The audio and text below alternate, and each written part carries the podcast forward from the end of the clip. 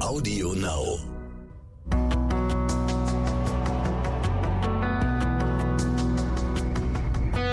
Alles, was zählt. Der Podcast.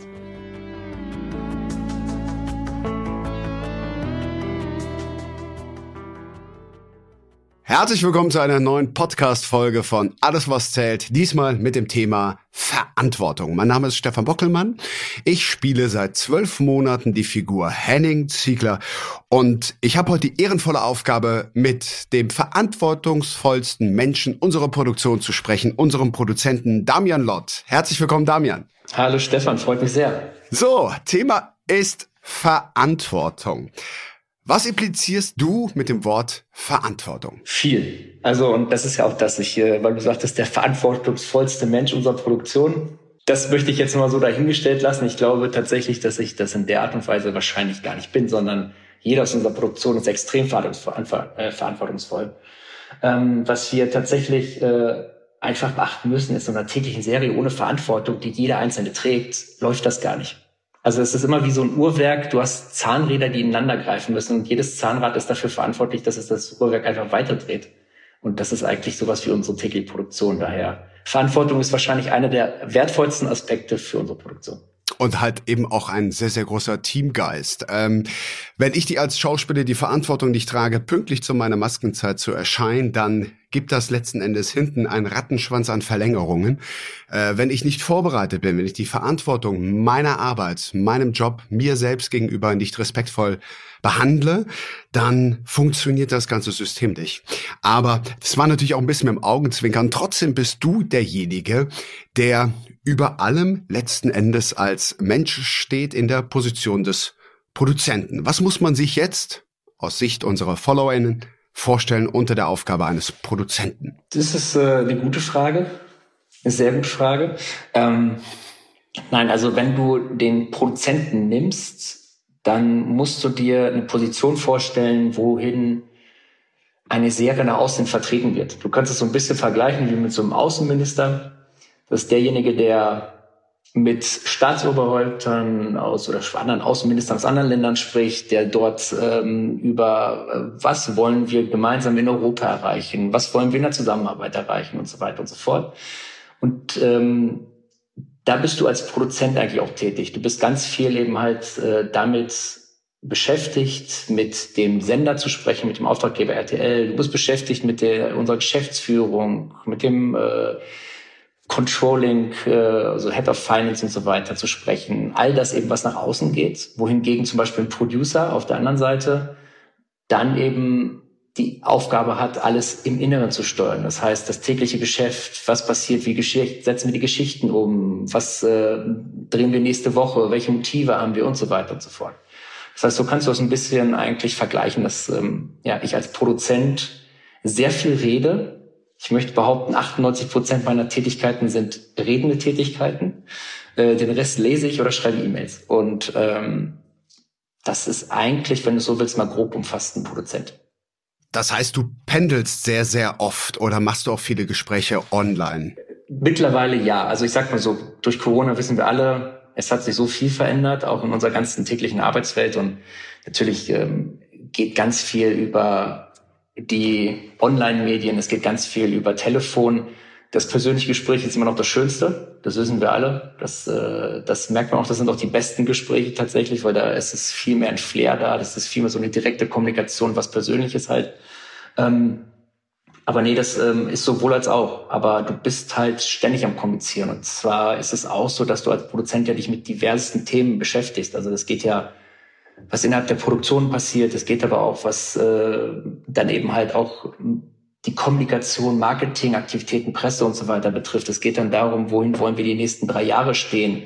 Ähm, was sind aber auch Dinge, die wir mit ähm, externen ähm, Dienstleistern und so besprechen müssen. Das sind ja alles so Dinge, du bist in alle möglichen Themen involviert, daher springst du sehr viel als Produzent. Ah, okay. Also ich habe selbst in der Hinsicht so verstanden, du kommunizierst sehr viel mit dem Auftraggeber, mit dem Sender. Du ähm, hältst immer regelmäßige Rücksprachen, was die Budgetierungen mit äh, der Hauptgeschäftsstelle in äh, Babelsberg betrifft. Du bist natürlich hier auch vor Ort, um dementsprechend die Themen, die du als Außenminister ähm, eingeholt hast, äh, dementsprechend dem Innenminister und uns als Team letzten Endes mitzuteilen und äh, dementsprechend auch umzusetzen. Du bist jetzt drei Jahre in dem Beruf. Ja. Was hast du eigentlich ursprünglich mal gelernt? Wo kommst du her? Ich habe tatsächlich studiert und zwar äh, Medienmanagement oder Medienwirtschaft mit dem Schwerpunkt Konzeption und Projektmanagement und ähm, bin dann tatsächlich während meines Studiums durch Praktikum tatsächlich äh, bin ich äh, damals zur Grandy Ufer gekommen. Und dann war die Zusammenarbeit so großartig mit dem Team damals und mit den Leuten und ähm, dann war es wirklich so, dass ich eigentlich mehr oder weniger da geblieben bin. Ich habe zwar mein Studium noch beendet, habe aber meine Diplomarbeit auch schon wieder im Haus der Ufer geschrieben und bin dann in der Ufer einfach weitergegangen und ähm, habe dann diverse Produktionen gemacht in diversen Positionen ähm, und bin dann letztendlich 2013 zu GZSZ gekommen, habe dann sechs Jahre, über sechs Jahre bei GZSZ gearbeitet und dann kam die große Frage, damals von der Geschäftsführung, die meinten, du, wie sieht's aus? In Köln war alles, was zählt. Wir würden gerne dir die Position des Produzenten anbieten. Und dann war es für mich so, okay, mache ich. Das war äh, tatsächlich sehr spontan. Es war auch eine sehr spontane Frage. Es ging dann auch alles sehr schnell. Ähm, aber ich kann dir sagen, bereuen tue ich es nicht, weil bei euch zu sein und bei diesem Team zu sein ist einfach großartig. Also es ist wirklich ein unglaublich tolles Team. Die haben mir den Einstieg so dermaßen erleichtert damals. Das war großartig. Ähm, das kann ich nur bestätigen. Ich bin jetzt äh, genau ein Jahr auch bei alles was zählt in dem Team und äh, ich kenne natürlich die Routine. Du kennst natürlich auch die Arbeitsroutine. Du weißt, wie die Abläufe sind durch deine Zeit bei gute Zeiten, schlechte Zeiten. Ich aus meiner Zeit bei unter uns. Aber ich finde eben, ähm, ja, wenn man hier nach Köln das Studio von Alles, was zählt kommt ähm, und jeder ist neu. Ähm, man wird so dermaßen an die Hand genommen. Äh, man ist sofort äh, im Team und man hat überhaupt nicht das Gefühl, oh Gott, ist mein erster Tag, äh, sondern man geht nach Hause und denkt, äh, man ist hier schon Monate und Jahre. Und das macht einfach auch dieser Spirit aus. Inwieweit würdest du sagen, ähm, ist es letzten Endes auch eine ähm, eine Mitarbeit des äh, Produzenten, dass eben solch ein Spirit in so einer Firma, in so einem Team herrscht? Also ist mit Sicherheit eine der Kernaufgaben. Also als Produzent bist du natürlich auch dafür verantwortlich, dass ähm, das Team miteinander gut arbeiten kann. Und da zählt alles dazu. Also sei es die Arbeitsbedingungen, das ist das eine. Aber natürlich auch, wie kann man das Teamgefühl weiter stärken? Was kann man äh, noch machen, um das Team noch näher zusammenzubringen, um ihn auch tatsächlich auch andere Dinge zu bieten, wie eben halt ne, ein Fest miteinander feiern und die gute Laune und äh, diesen Spirit halt einfach ähm, zu haben. Und ich glaube einfach, das ist dir mit Sicherheit auch vor zwölf Monaten aufgefallen, wenn du diese Produktion kommst und so dermaßen begrüßt wirst und somit gleich aufgenommen wirst, du willst automatisch Verantwortung tragen dafür. Du willst sofort Verantwortung tragen, dass das genauso weitergelebt wird.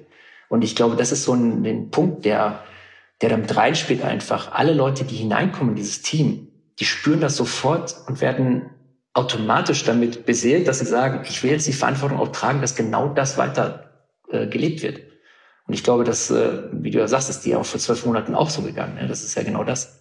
Du bist dir, glaube ich, jeden Tag der Verantwortung bewusst, was du als Schauspieler dem Team geben kannst und geben musst, um dass das wirklich alles so weitergehen kann. Genau. Inwieweit trägst du noch äh, Verantwortung als Produzent, was die Entwicklung von Geschichten betrifft, was die Entwicklung von neuen Figuren, was von äh, Besetzungsfragen betrifft? Inwieweit trägst du da noch als Produzent mit Verantwortung im Gegensatz zu äh, des Producers, äh, die ja als quasi als Innenminister äh, für das Dramaturgische zuständig ist bei uns? Ich glaube, das, du hast es schon richtig gesagt, das ist ja die Mitverantwortung. Ne? Das ist ganz, ganz wichtig, weil es funktioniert immer nur als Team und tatsächlich, wir haben auf jeder unserer Position Experten sitzen. Also sei es eben halt unsere Chefautoren, die mit ihrem Story Department da ähm, wirklich tolle Arbeit leisten, äh, die Ramona und der Paul, ähm, sei es Daniela als äh, Producerin. Das ist, ähm, da sitzen überall die Experten und ich kann immer nur meine Hilfestellung mit anbieten. Das ist das eine. Und natürlich und da kommen wir jetzt zu dem, warum bin ich eigentlich überhaupt diesen ganzen Beruf gekommen und so weiter. Ich wollte ja immer Geschichten erzählen. Das ist ja so das, wo ich seit 15, 16, äh, mit 15, 16 angefangen habe und gesagt habe, boah, was will ich denn eigentlich mal machen? Und das war aber das, was mich so fasziniert hat. Geschichten erzählen, Charaktere erzählen, Charaktere entwickeln und so. Und deswegen es ist in der Zusammenarbeit, trage ich die Mitverantwortung. Ich würde nie hingehen und sagen, ich bin jetzt hier äh, der Bestimmer, der Diktator, der sagt irgendwie so und so hat es zu laufen. Äh, das ist nicht meine Art davon, wie man mit dem Team arbeitet. Überhaupt nicht. Das äh, würde ich nie machen wollen. Darum müssen Ramona und Paul auf jeden Fall mit mir immer wieder über Geschichten auch sprechen und diskutieren, weil ich natürlich meine Meinung dazu sage und auch meinen Input dazu gebe.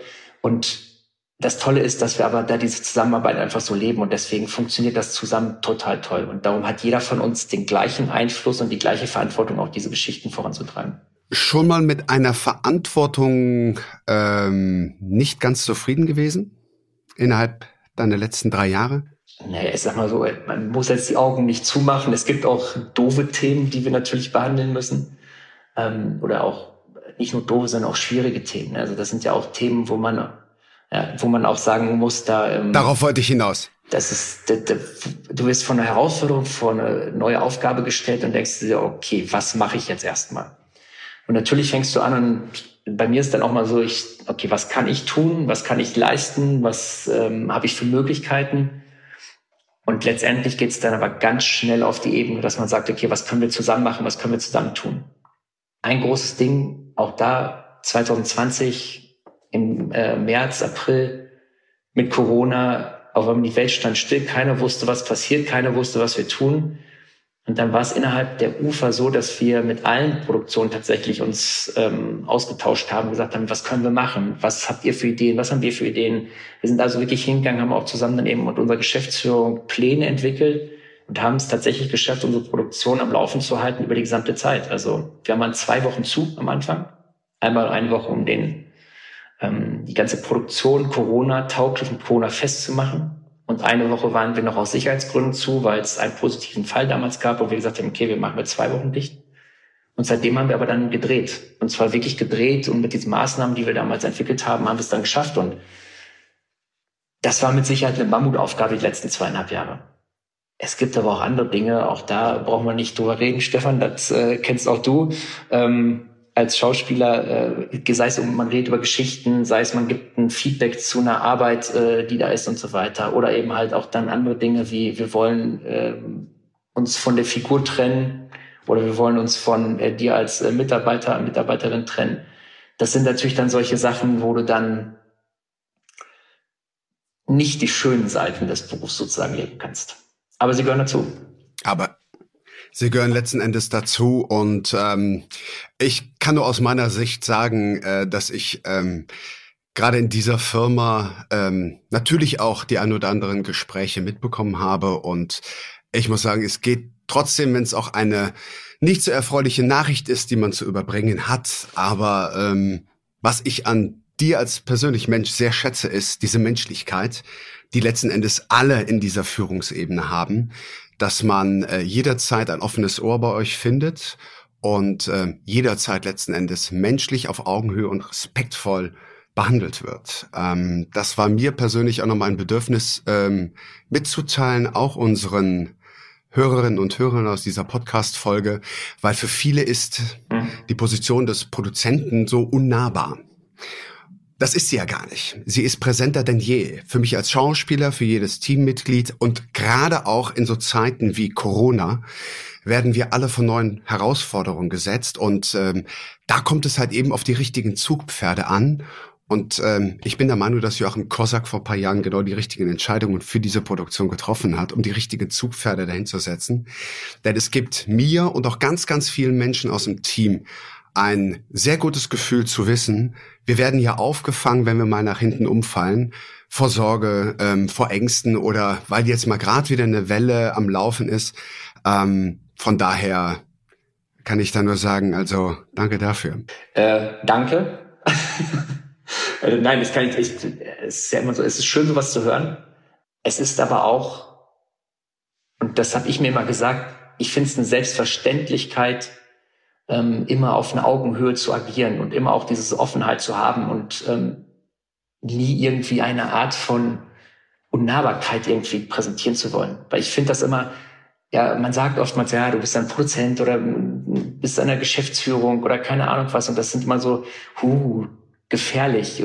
Was kommt dann mal gleich? Dass die Leute immer gleich so Angst bekommen. Das, das ist immer so etwas, was ich gar nicht möchte, weil es, ich, ich sage es immer wieder, das ist eine Teamarbeit. Wir können nur in einem Team diese Leistung vollbringen, die wir da jeden Tag vollbringen. Und das ist, wenn das nicht auf Augenhöhe funktioniert, und zwar in jeder Position, das ist auch das Schöne, auch unsere Geschäftsführung ist ja so. Unsere Geschäftsführung kommt und geht wie selbstverständlich durch die Produktion und spricht mit jedem. Und das ist egal, wer das ist. Und das ist so dieses, ja, deswegen, also das ich, das ist, äh, finde ich, war für mich immer so eine Art von, wenn du so willst, Verantwortungsgefühl, den Leuten auch mal gerne das geben zu wollen. Wenn du sagst, es kommt an, mach mal gerne so weiter, weil das wollen wir dann auch.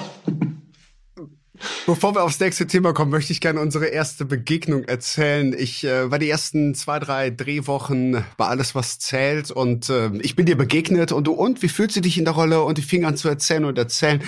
Und ich dachte nur so im Nachhinein, oh, das ist mal netter gewesen. und ich dachte, du bist auf gleicher Ebene, ihr teilt euch die Position, du und Daniela, des Producers, ähm, bis mich dann irgendwann mal jemanden nach der zweiten, dritten Begegnung mit dir aufklärte, nee, das ist unser Produzent, der sitzt nur rein oben drüber.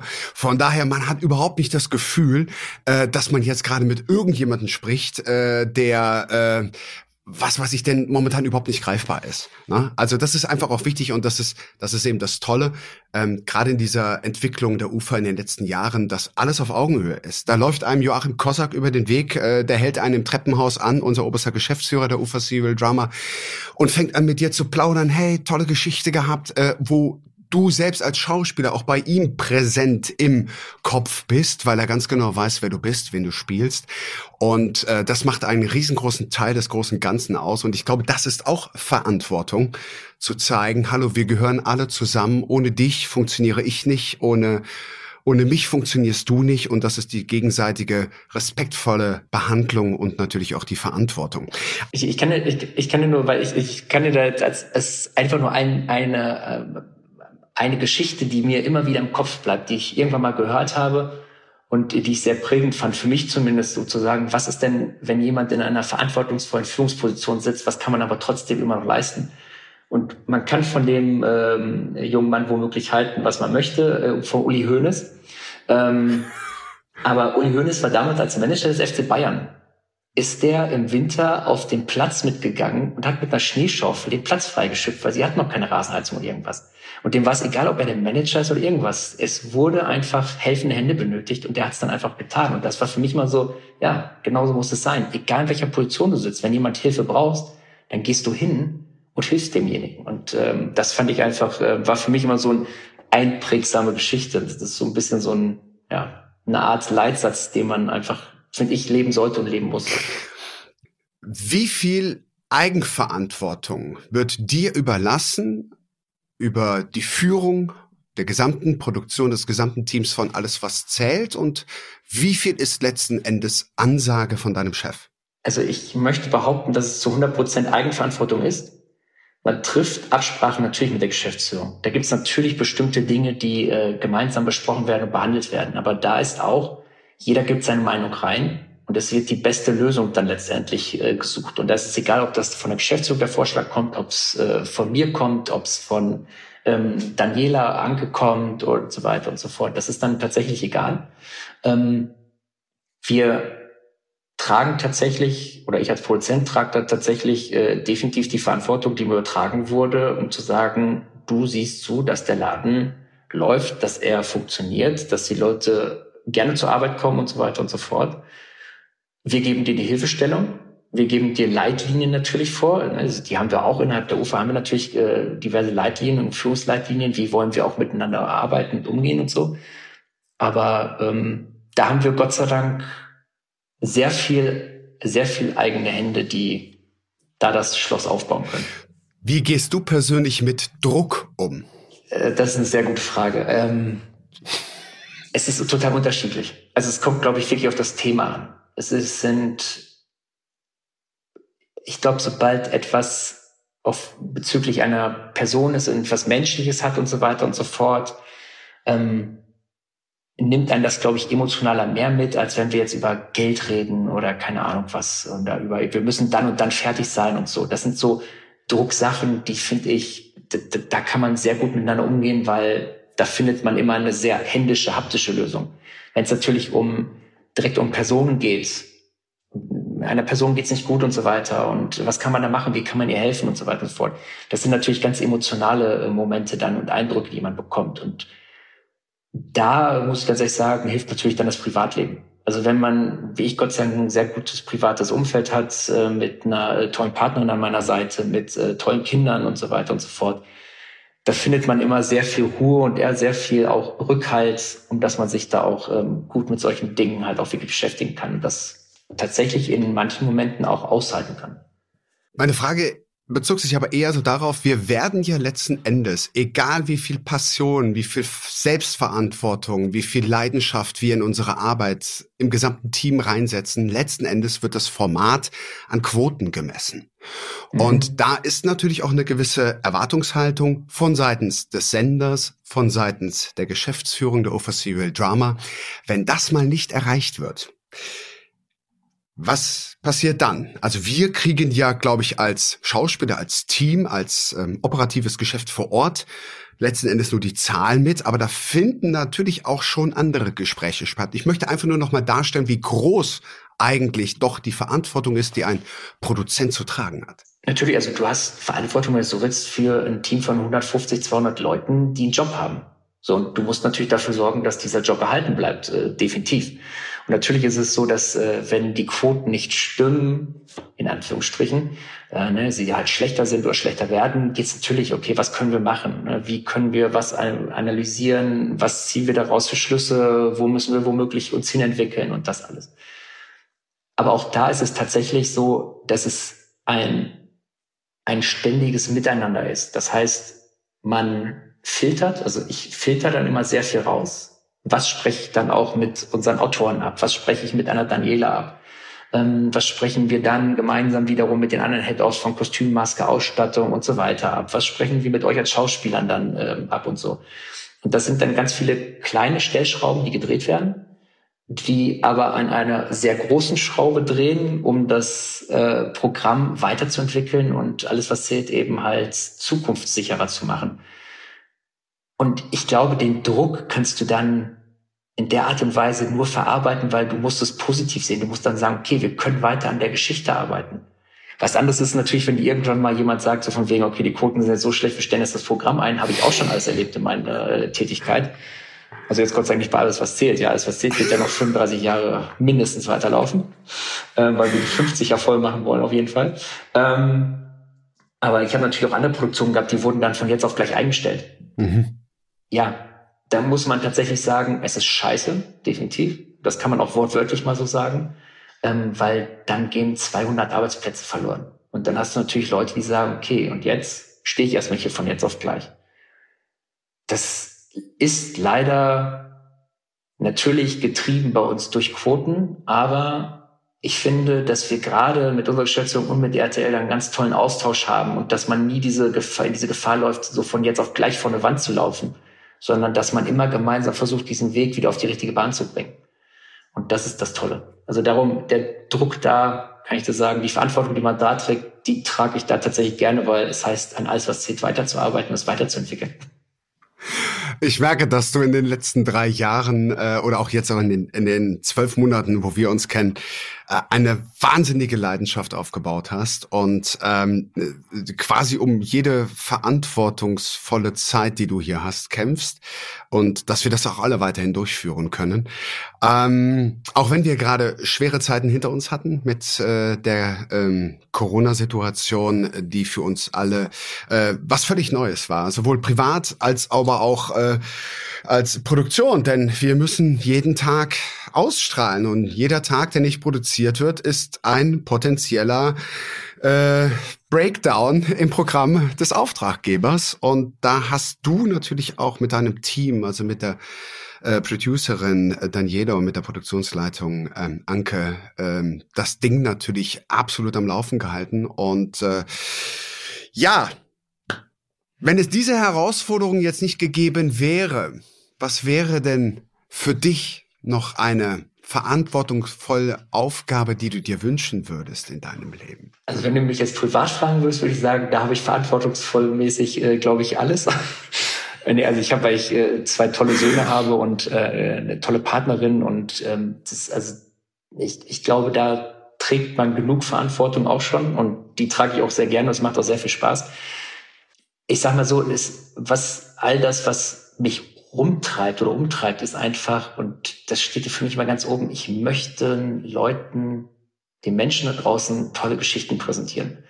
Ich möchte ihnen tolle Geschichten erzählen. Und das ist, glaube ich, für mich so was, da ist es mir letztendlich nicht wichtig zu sagen, okay, in was für eine Position bin ich? Und wenn ich irgendwann mal äh, dann höre, du damit, du als Produzent bei AWZ, das hat jetzt keinen Sinn mehr und so weiter und so fort, dann ist es halt so, dann geht's weiter und dann erzähle ich aber gerne die nächste Geschichte, weil ähm, das ist, glaube ich, so eine Leidenschaft von mir. Das ist ähm, da, wo ich sage, egal ob es dann als Produzent irgendwo anders ist, als äh, Producer, als was auch immer, Märchenonkel in einem schönen Samtsessel auf dem Weihnachtsmarkt oder sowas.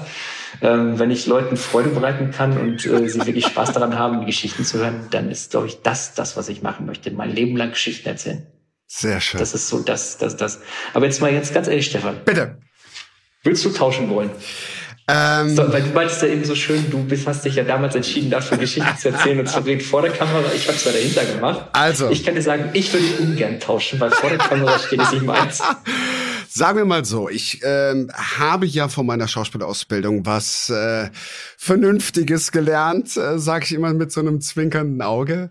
Ähm, ich bin gelernter Bauzeichner. Ich bin in ähm, einer Familie groß geworden, wo äh, man immer etwas leisten musste, bevor es honoriert wurde. Mein Vater hat einen mittelständischen Betrieb mit zwei Angestellten, hat sich relativ spät selbstständig gemacht im Handwerk, im Fliesenplatten- und Mosaikbereich und äh, wuchs dann mit der Wende zu einem ziemlich großen mittelständischen Betrieb und da war Verantwortung äh, da und auch da musste ich relativ früh als Kind mit Verantwortung übernehmen, weil mein Vater war nie zu Hause.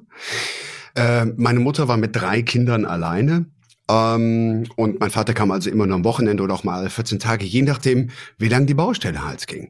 Und es waren jetzt auch mal Zeiten, wo man nicht schnell mal eben ein Telefon in die Hand nehmen konnte. Smartphone 89 gab es das noch gar nicht. Mein Vater war der Erste, der das C-Netz hatte. Ein C1-Telefon. Das war aber noch ein riesengroßer Aktenkoffer an Akku mit so einem riesengroßen Kabel und der Hörer, der größer ist als jedes andere Standardtelefon. Ähm, um halt einfach auch die Kommunikation zu halten zu uns. Das heißt also, ich musste schon sehr früh Selbstverantwortung übernehmen. Ich habe es genossen, mit meinem Vater raus auf Baustellen zu gehen und mit meinen Händen etwas zu kreieren, also etwas aufzubauen. Ähm, und so war relativ früh der Plan, dass ich im Bereich Architektur ähm, mich weiterbilden sollte und mein Zwillingsbruder äh, damals im Bereich der Praxis, also auch als Fliesenplatten- und Mosaikverleger. Relativ schnell habe ich während meiner Bauzeichnerausbildung erkannt, ähm, ja, kreativ zu sein ist schön, aber ich möchte Geschichten erzählen. Ich möchte den Leuten eine schöne Zeit bieten. Äh, ich möchte sie ablenken von ihren privaten Problemen. Und ähm, so bin ich Schauspieler geworden. Aber um auf deine Frage zurückzukommen, ja, ich hätte große Lust, mal auch in solch einen verantwortungsvollen Posten hineinzugehen, weil ich bin, und so wirst du mich, glaube ich, kennengelernt haben, die letzten zwölf Monate, ich bin ein absoluter Teamplayer. Ich weiß, wie es ist, eine Firma zu leiten. Ich weiß, wie es ist, ähm, Mitarbeiter zu motivieren. Selbst wenn der äh, Bauherr unzufrieden war oder aus irgendwelchen Gründen wurde das falsche Material verlegt, dann darf man als allererstes nicht auf die Suche nach dem Fehler gehen, sondern man muss als allererstes eine Lösung finden. Eine Lösung finden und man muss die Leute, und auch wenn sie ausgelaugt sind oder wenn sie verängstigt sind oder weil sie selber Mist gebaut haben, du musst sie weiterhin motivieren, du musst sie weiter am Ball halten. Nur so gelingt uns das gesamte Bauprojekt zu Ende zu bringen. Und wenn das mal gelaufen ist, kann man mal über Fehler sprechen und aus diesen Fehlern lernen und nicht gucken, dass man bei der nächsten Baustelle den gleichen Fehler macht. Also ich hatte sehr viel mit Logistik, mit Disposition, ich hatte sehr viel mit ähm, ja verantwortungsvoller Organisation und auch Entscheidungen zu treffen. Und ähm, ja, also das reizt mich schon sehr. Ich kann mich sehr genau daran erinnern, ähm, eins meiner letzten Bauvorhaben, die ich leiten durfte, bevor ich dann 2001 bei Unter uns anfing, ähm, war der Umbau des Rheinischen Landestheater in Neuss. Für mich natürlich als Theaterschauspieler ähm, eine, eine tolle Aufgabe. Wir waren zwar zuständig für die sämtlichen Nass- und Trocken, äh, Nass- und äh, WC-Bereiche und Umkleidebereich. Aber zu sehen, wie ein Theater aufgebaut wird, das war, hatte schon eine ganz besondere Magie. Und wir hatten den ersten Tag, es gab ein besonderes Ausschreibungsverfahren, warum wir Putzer engagieren mussten, die innerhalb von 24 Stunden, der frisch verputzte Wandbelag musste innerhalb von 24 Stunden mit Fliesenkleber beklebt werden. Dafür mussten aber alle Installationen, Decke, Wände, äh, Elektro, Sanitär, mussten alle abgeschlossen sein. Türzagen mussten drin sein in den einzelnen Räumen und ich gehe so durch und kein einziger Raum war fertig. Und ich hätte eigentlich schon längst zweieinhalb Stunden in der Baubesprechung sitzen müssen und habe mich aber mit meinen Leuten zusammengetan, einen Rapportbericht erstellt und bin durch die Baustelle durchgegangen und mir war klar, also wir sind hier vier Wochen zu früh, mindestens. Also bin ich dann später in diese Baubesprechung reingeplatzt. Da saß der Bauherr, oberster Bauaufseher. Ähm, das war quasi so ein Baustellenbewegungsmelder. Wenn sich einer nicht bewegt hat, dann durfte der was sagen. Ähm, sämtliche andere Gewerke und man fragte, wer ich bin. Und habe gesagt, Fliesen Bockelmann. Ähm, ach, wir sind ja viel zu spät. Sag ich, nee, ich bin zu viel zu früh. Weil ich weiß nicht, wann Sie das letzte Mal auf der Baustelle waren. Das und das, das sind die Stunden, die, die Putzsilos müssen wieder alle weg, das Material muss alles wieder weg, die Anfahrtszeiten meiner Leute hin und her. Und sagen Sie mir bitte in zwei Wochen Bescheid, wie weit Sie sind. Ich bräuchte aber jemanden, der mir den, die Stundenzettel unterschreibt, damit ich das in Rechnung stellen kann. Und dann sagte der Bauherr, ich unterschreibe. Und dann habe ich den Zettel unterschrieben bekommen, ging mit meinen Leuten raus und dann hielt dieser Oberbauaufsichtsbehördler mich auf und fragte, was haben Sie gelernt? Und habe ich gesagt, Schauspieler und bin gegangen. Das war leider für diese Baustelle nicht das beste Erlebnis, aber ähm, ist halt immer eine schöne Anekdote. Ähm, die ich gerne erzähle. Und, äh, Hast du jemals da gespielt? Nein, ich habe nie da gespielt. Ich habe nie im Rheinischen Landestheater gespielt. Das hatten die Personen aber auch nicht zu entscheiden. aber ich habe natürlich auch andere Rollen spielen dürfen und war da natürlich auch in leitender Position oder in verantwortungsvoller Position vor meiner Zeit bei Alles, was zählt. Ähm, ich habe Tourneeleitung gemacht äh, während unserer Theatertournee Schindlers Liste. Ich habe äh, die Zeiten organisiert. Ich bin zum Teil auch den Tourbus gefahren und sowas. Also mir macht es wahnsinnig viel Spaß und es gibt mir wahnsinnig viel Verantwortung tragen zu dürfen. Und bei mir ist es manchmal der Punkt, äh, da muss ich sagen, das ist jetzt nicht meine Verantwortung und äh, äh, da muss ich mich raushalten. Aber wie würdest du denn als Schauspieler, äh, weil du hast ja ganz zu Anfang hast du mal gesagt, ne, hier, äh, wir müssen unseren Text lernen und pünktlich in der Maske sein und so weiter.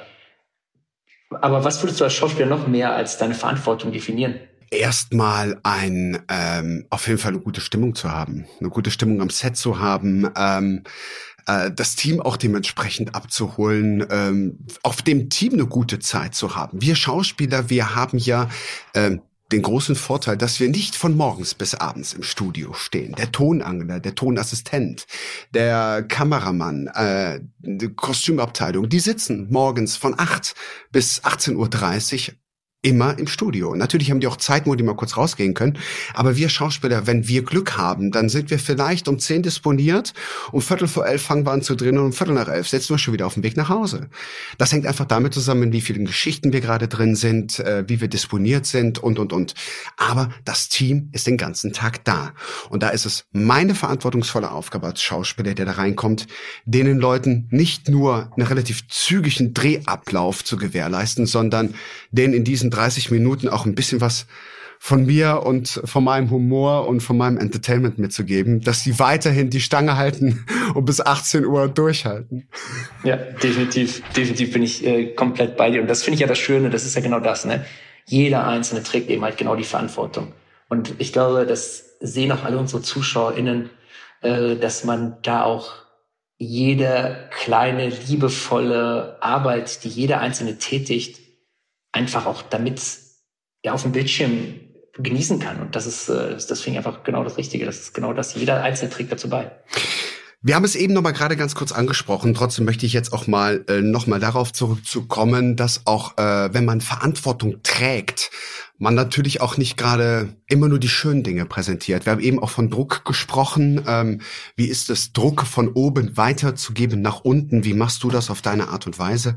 Und ähm, es stehen natürlich auch immer wieder Trennungen in dem Raum. Ne? Schauspieler oder Teamkollegen verlassen die Produktion entweder aus eigener Entscheidung oder halt eben aus Gründen, die du denen mitteilen musst. Wie bereitest du dich als Produzent und du bist natürlich auch Familienvater und jeder vermeidet natürlich solche Gespräche, als ich brauche sie ehrlich gesagt auch nicht.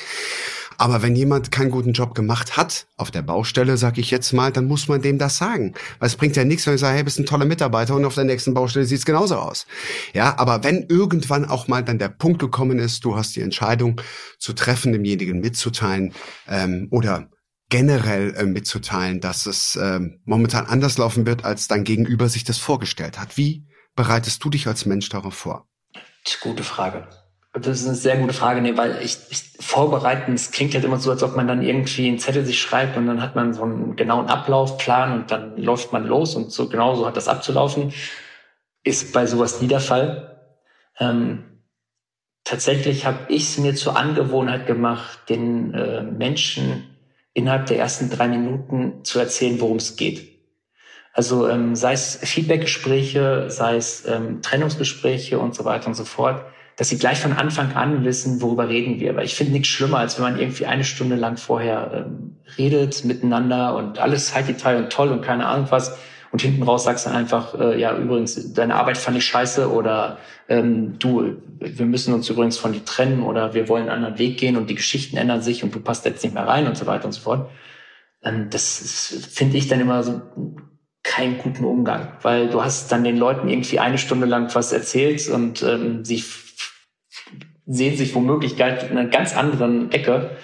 Und dann kommst du mit sowas. Und ich habe mir deswegen angewöhnt, direkt am Anfang zu sagen, worum geht's jetzt? Also, und da geht's auch, wenn wir um Trennungsgespräche reden, dass man auch wirklich sagt, okay, du, pass auf, so und so ist es. Und wir haben uns dazu entschieden, ähm, dass wir uns von dir trennen oder wir haben ähm, bei der Geschichtsentwicklung festgestellt, dass wir uns von dir trennen müssen und so weiter und so fort. Und das sind, ähm, ja, das ist, glaube ich, die Herangehensweise, die ich als erstes als eine Art von so mache ich das bezeichnen würde. Alles andere passiert im Gespräch. Also ich bin da tatsächlich jemand, der geht da sehr offen ran, weil ich möchte mich ungern an so einem Ablaufplan festhalten für sowas, weil das geht nicht, weil, weil der redest mit Menschen. Und Menschen, das sind immer gleich Emotionen. Das ist, das geht nicht. Das kannst du nicht in den Ablaufplan pressen. Das funktioniert einfach nicht. Welche große Entscheidung hast du bisher für die Produktion Alles, was zählt, getroffen? Was war deine größte Entscheidung? Ich glaube, die größte Entscheidung, äh, die mit Sicherheit auch vom Platz her eine der größten Entscheidungen war, war, dass wir unsere eigene Eishalle bauen. Ähm, das war damals eine Entscheidung, weil wir gesagt haben, alles was zählt, ist nun meine Serie, die beschäftigt sich mit dem Eislaufen. So, wir hatten es immer so, dass wir eine Eishalle hatten, in die wir gegangen sind. Da konnten wir aber auch nur alle zwei Wochen hinein und da konnte man auch eine bestimmte Anzahl von Bildern drehen und so weiter und so fort. Das war uns einfach zu wenig. Und darum haben wir gesagt, okay, komm, wir brauchen eine eigene Eishalle. Und das haben wir dann auf unserem Gelände in der sogenannten X2-Halle, äh, unsere Eishalle etabliert, die unglaublich toll ist, ähm, die wirklich ähm, von einem tollen Team damals umgesetzt und gebaut wurde. Und ähm, das war mit Sicherheit die produktionell größte Entscheidung. Aber es gibt viele Entscheidungen, wo ich sagen würde, die habe ich sehr gerne getroffen. Äh, sei es zum Beispiel auch, was erzählen wir, was da letztes Jahr wird die 15 Jahre, die wir geworden sind. Was für ein äh, Event erzählen wir da? Was können wir da machen und so weiter und so fort. Das heißt, wir haben da schon auch gemeinsam äh, viele tolle Entscheidungen getroffen, aber ich glaube, die größte war ja die Eishalle. Also bevor wir zum Ende äh, dieser Podcast-Folge Alles, was zählt, ist äh, Verantwortung kommen. Ähm, eine besonders lustige Anekdote aus äh, Producer- und Produzentenebene, die du unseren Hörerinnen und Hörern mitgeben kannst? Lustige Anekdote. Ähm, Man stellt sich das ja auch immer so ernst vor und so, aber letzten Endes. Ich, ja, ja, äh, du, auf jeden Fall. Nee, das, und das ist aber genau das, äh, das, genau, man stellt sich das halt ernst vor. Und ich glaube einfach, etwas jetzt speziell herauszuheben, ist, glaube ich, gar nicht so, sondern was man wirklich sagen muss, wir haben alle Spaß dabei an dem, was wir machen. Also ich, es ist wirklich ein Job, wo wir nicht die ganze Zeit ernst äh, in die Kamera gucken oder am Tisch sitzen und uns irgendwie schlimme Dinge nur erzählen, sondern ich möchte mal behaupten, wir haben einfach zu 90, 95 Prozent Spaß bei der Arbeit. Und ähm, das ist mir auch als Produzent extrem wichtig, weil dann macht mir die Arbeit auch Spaß. Und ich glaube, dann können wir alle kreativ sein und dann können wir alle offen und für, sein für die ganzen Sachen, die wir da machen wollen. Und eine spezielle Anekdote ist es nicht, sondern es ist wirklich eigentlich die, der generelle Spaß, den wir alle zusammen haben. Und das, das, das finde ich, das ich einfach extrem wichtig für uns. Wollen wir gerade noch ein bisschen Werbung machen für diejenigen, bei denen es vielleicht dieses Gespräch auch so ein bisschen was angetriggert hat. Ich möchte gerne auch mal Fußstapfen. Äh, kommen wir jetzt auch mal an dieser Stelle ein bisschen auf das Thema zu sprechen.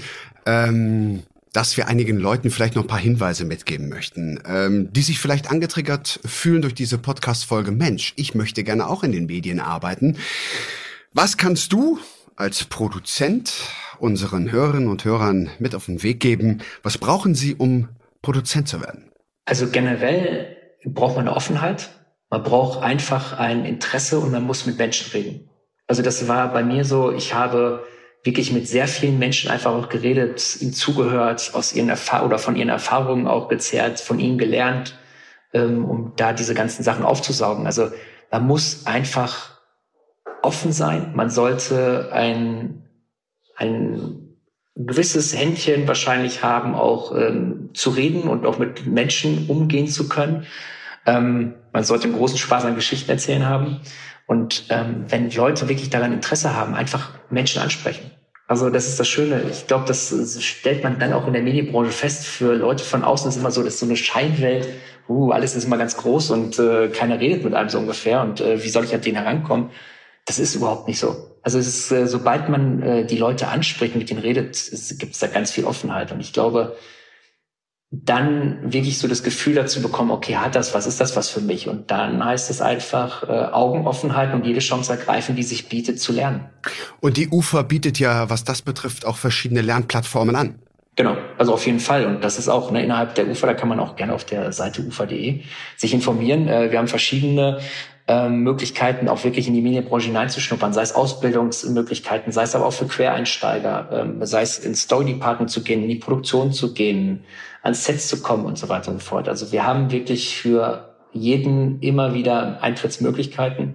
Und wenn man Interesse daran hat, bitte jederzeit ufa.de und jederzeit alles, was zählt, 19.05 auf RTL. Oder jederzeit auf RTL Plus.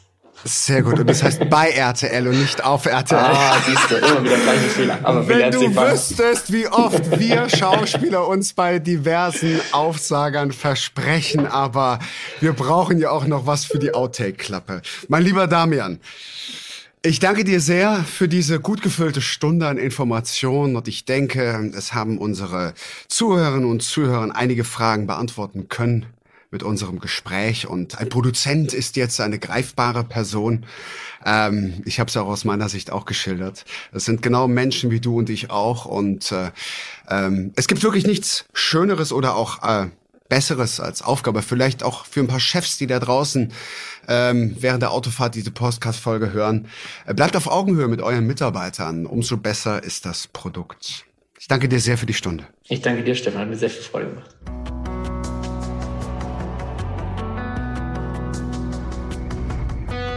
Alles, was zählt. Der Podcast.